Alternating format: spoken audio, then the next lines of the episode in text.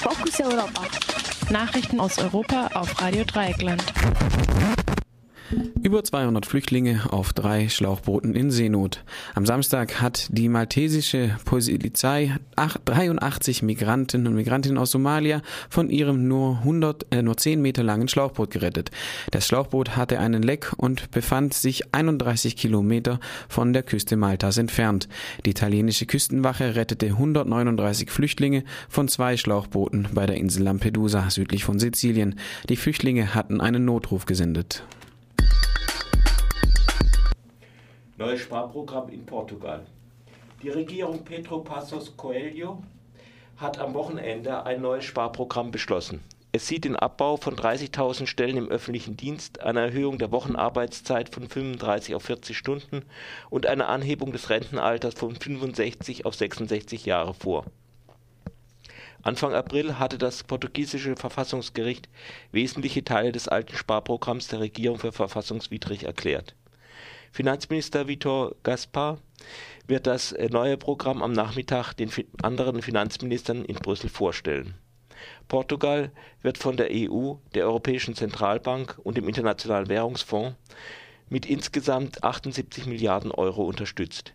Neben der Fortsetzung der Unterstützung erhofft sich die Regierung Coelho von dem Sparpaket auch eine Verlängerung der Rückzahlungsfristen für diese Kredite die ökonomische Lage Portugals bleibt weiter sehr kritisch. Im Winter war fast jeder zweite Portugiese unter 24 Jahren arbeitslos.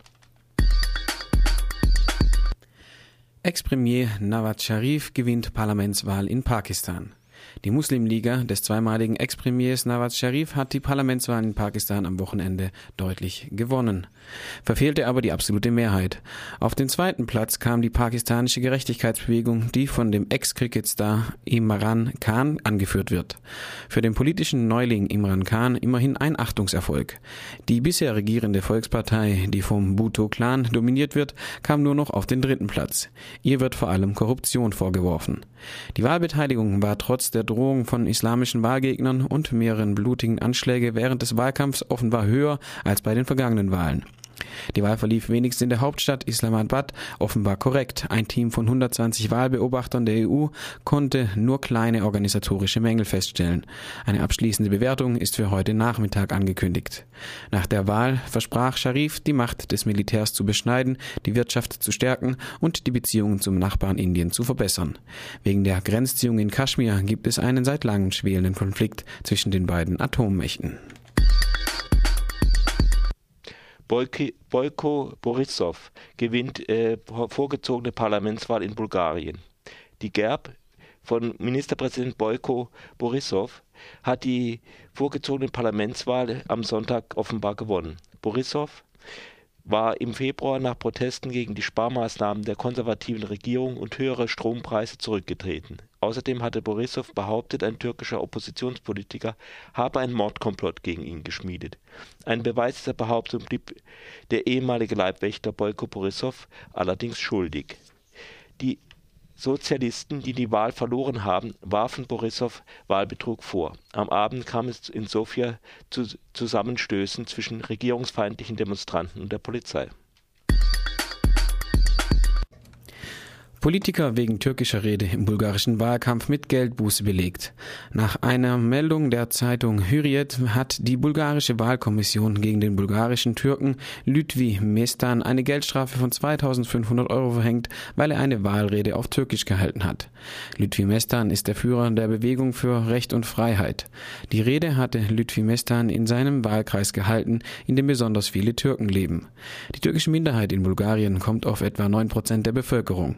Sie war in der Vergangenheit erheblichem Druck ausgesetzt gewesen und mit der angeblichen Mordkomplott auf Borissow haben Mestan und seine Partei nichts zu tun. Nach schwerem Bombenanschlag Spannungen zwischen der Türkei und Syrien. Nachdem die in der türkischen Kleinstadt Rehanle nahe der syrischen Grenze am Samstag zwei Autobomben 46 Menschen getötet und zahlreich verletzt haben, werfen sich Syrien und die Türkei wechselseitig Eskalation vor.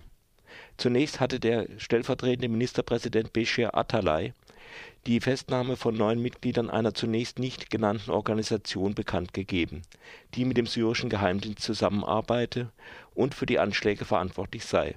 Nach Meldungen in türkischen Medien sollen die festgenommenen Mitglieder der Revolutionären Volksbefreiungsfront äh, und einer Splittergruppe der türkischen Volksbefreiungspartei Front sein. Das Dementi aus Damaskus ließ nicht lange auf sich warten. Der syrische Informationsminister Omran As-Subi erklärte, Zitat, Syrien hat so etwas nicht unternommen und, wir, und wird so etwas nicht unternehmen, denn unsere Werte erlauben es nicht. Zitat Ende.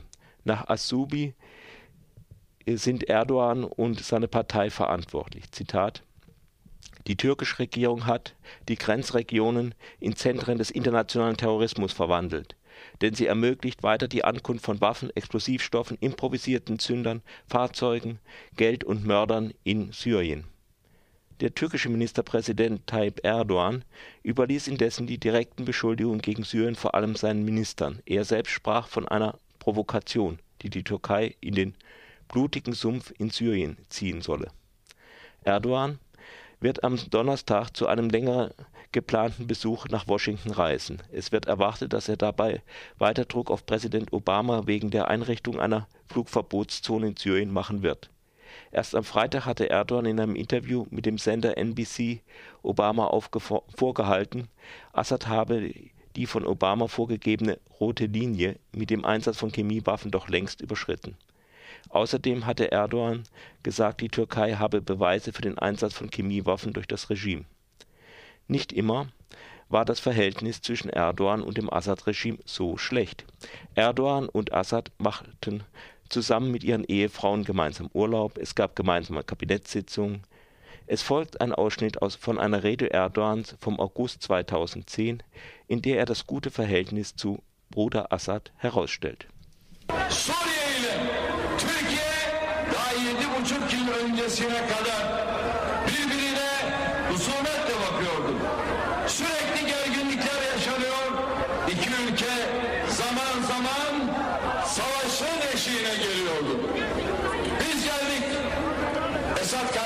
Bis vor siebeneinhalb Jahren gab es immer Spannungen zwischen der Türkei und Syrien. Die beiden Länder kamen von Zeit zu Zeit an die Schwelle eines Krieges. Wir sind gekommen, haben uns mit meinem Bruder Assad äh, hingesetzt. Die Fragen zwischen beiden Ländern haben wir erörtert. Haben wir nicht die Türkei und Syrien in zwei befreundete Länder verwandelt?